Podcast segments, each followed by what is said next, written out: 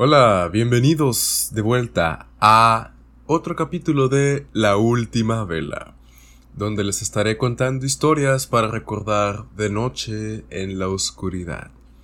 El día de hoy les traigo una historia nueva que se llama simplemente Paul. ¿Alguna vez has tenido un compañero de cuarto?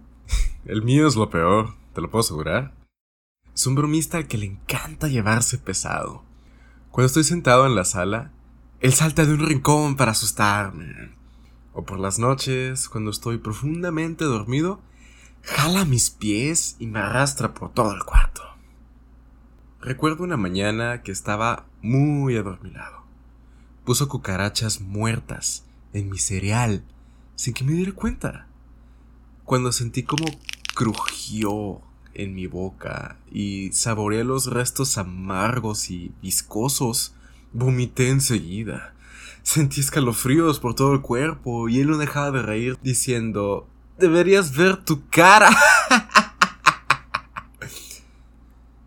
También recuerdo otra ocasión en la que invité a unos amigos a la casa.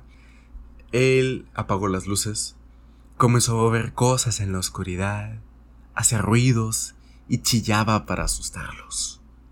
Cuando yo les dije a mis amigos que no había nada que temer, el infeliz nos lanzó arañas sobre las cabezas. Me cayeron a mí en los ojos y varios tragaron algunas. Puedo imaginar eso, oficial. Diminutas patas bajando por tu garganta, mordisqueando todo lo que ven antes de morir dentro de ti. Señor, está aquí, en la comisaría, por alteración del orden y la paz. No tiene nada que ver con su amigo, dijo el oficial de policía. Un joven de no más de 26 años estaba esposado a la mesa de la sala de interrogatorios. Dio un vistazo alrededor como si no se hubiera dado cuenta de dónde estaba hasta ese momento. Ah, eso.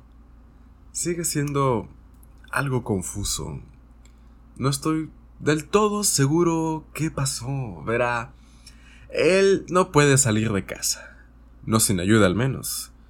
A veces le da por usarme para sus bromas locas. Y cuando lo hace, no recuerdo muy bien lo que sucede. ¿Qué fue esta vez? ¿Incendio? ¿Una pelea? Es muy especial para las cosas que quiere que haga, contestó el muchacho. El oficial lo miró fijamente. Entonces, ¿está diciendo que su amigo le pidió que hiciera todos esos destrozos? Le dijo incrédulo. Eh, más bien obligó. Pero, sí, básicamente fue su culpa, confesó el muchacho mientras se masajeaba los ojos como si tuviese una jaqueca. Debo serle franco. Este asunto me preocupa un poco. Su compañero suena bastante peligroso. Necesito que me diga toda la información que tenga sobre él. ¿Ha intentado denunciarlo alguna vez? preguntó el policía. Eh, no se preocupe. No es tan malo. Siempre que me lastima, me ayuda a curarme. Soy algo así como su juguete. Si me rompo, ya no habrá diversión. Todo lo que sé es que él no es de por aquí. Vive en una casa desde hace mucho tiempo. Y me deja quedarme con él. En cuanto a lo de denunciar, bueno. Una vez le pedí a un sacerdote que entrara a mi casa y me ayudara a hablar con él. Pero a él no le gustó mucho. Lo fulminó con la mirada. El viejo ardió en llamas y se comió en las cenizas. A mí... A mí me fue peor, pero no entraré en detalles si no quiere. Eh, me dejó muy en claro que ni pensara en volver a hacer algo así, explicó el joven. El oficial se quedó callado. No diferenciaba si el muchacho estaba jugando o hablaba en serio.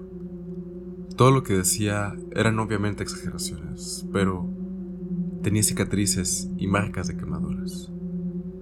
Le llamó la atención que en sus brazos había marcas de rasguños y moretes, pero no había piquetes con agujas. Tampoco detectaba alguna otra señal de intoxicación.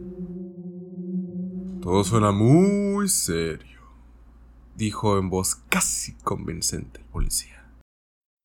¿Podría guiarme a dónde está su amigo? preguntó. Él está aquí. Está esperando a que terminemos con esta pérdida de tiempo.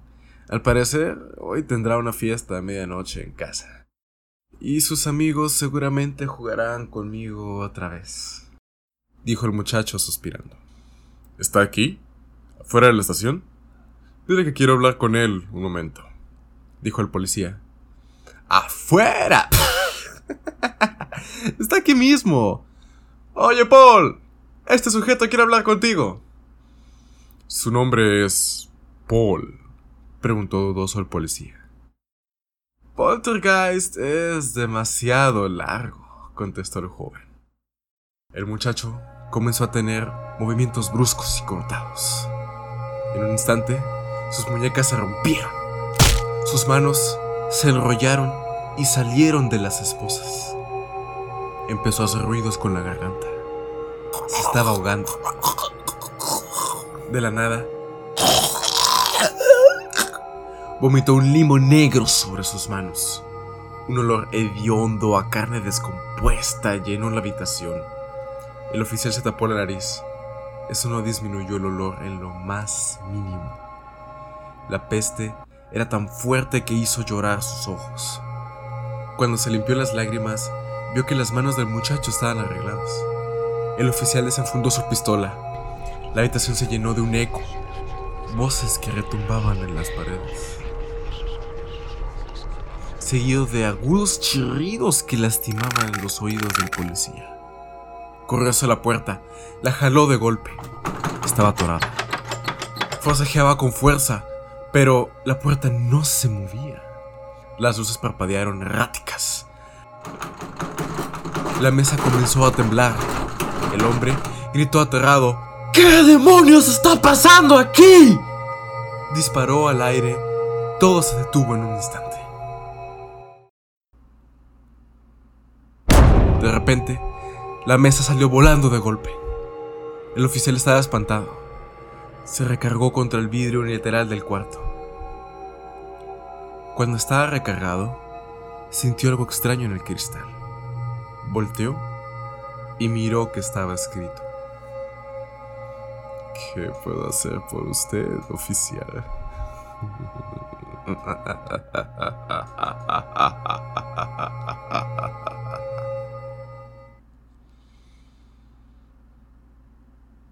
Ese, mis amigos, fue el cuento de Paul. Corto para poltergeist. Así que tengan cuidado si en la noche escuchan ruidos en su casa.